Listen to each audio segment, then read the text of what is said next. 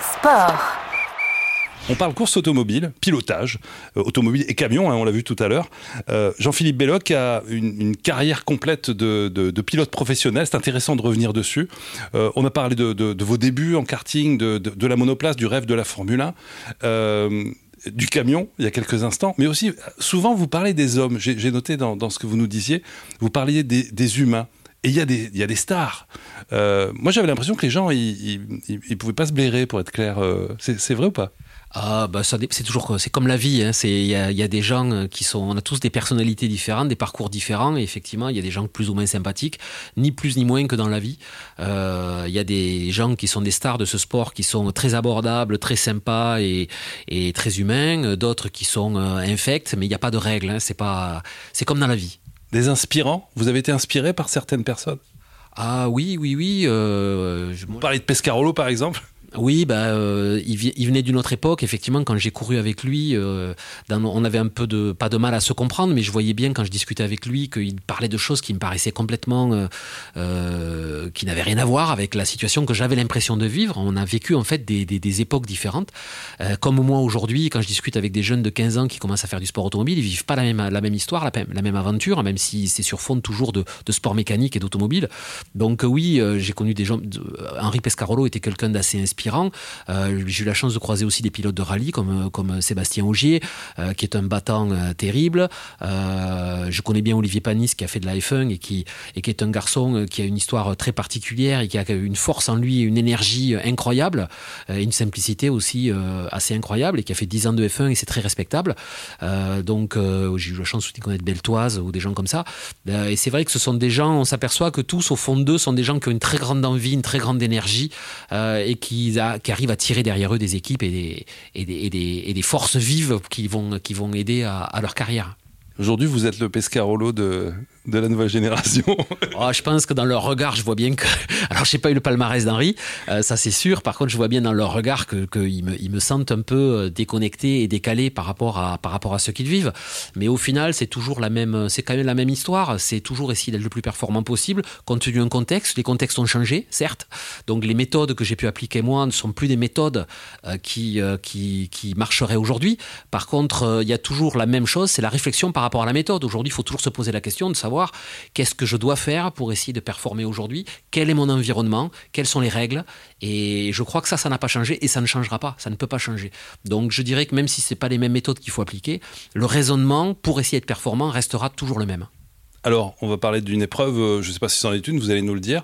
Vous aviez le rêve de faire de la Formule 1. Vous, je ne sais pas si vous en avez conduit, vous, me direz.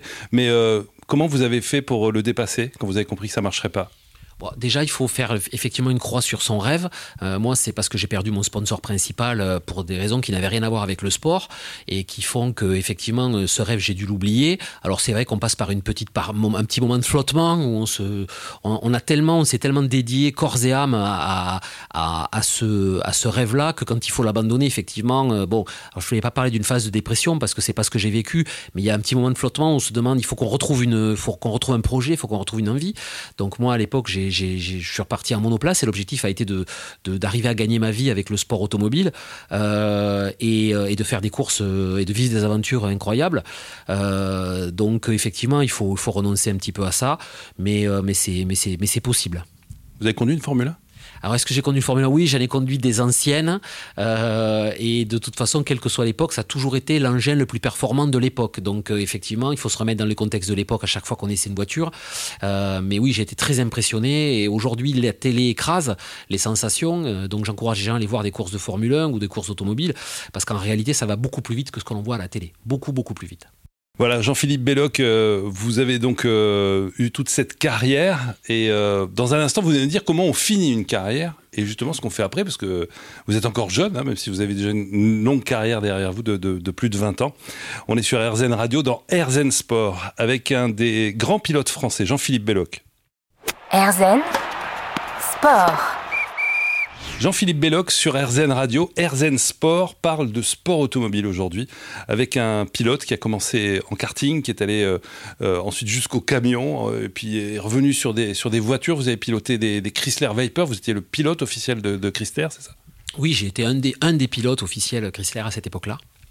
Et ensuite, bah, à un moment, vous vous dites stop, c'est fini, j'arrête. Vous êtes allé courir aux États-Unis, vous avez couru dans le monde entier en fait. hein.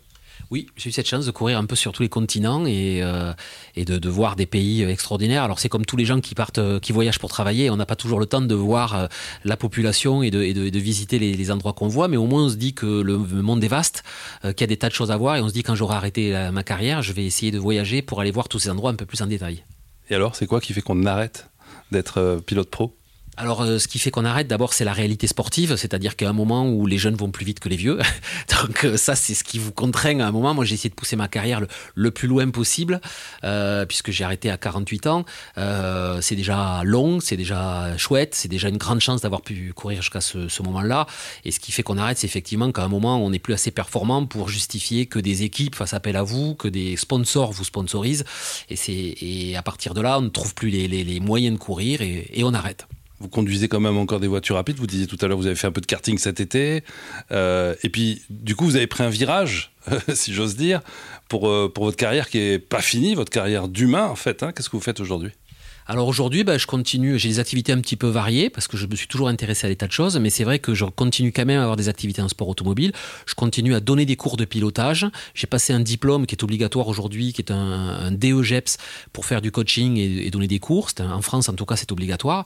Je coach quelques pilotes qui font de la compétition, donc je les accompagne sur des compétitions pour les aider à performer le plus possible avec des programmes annuels.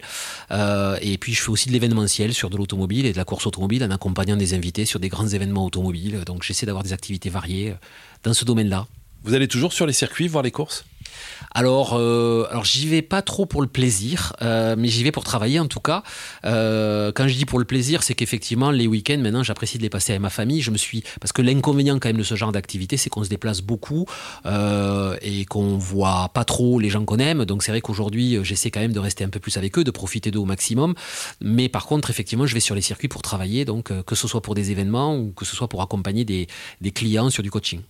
Vous repensez euh, à des moments de votre carrière de pilote professionnel? Non, euh, alors euh, c'est un peu particulier. Moi, je, je, des fois, je me, il y a aucune photo chez moi, il n'y a pas de coupe chez moi, et je pense que les gens qui me, mes voisins, savent pas du tout que j'ai fait de la course automobile, parce que euh, pour moi, c'était finalement quelque chose d'assez personnel, d'assez, euh, j'avais pas besoin d'avoir une reconnaissance plus que ça. Ce qui m'intéressait, c'était vraiment un projet personnel, que je faisais, que je faisais pour moi.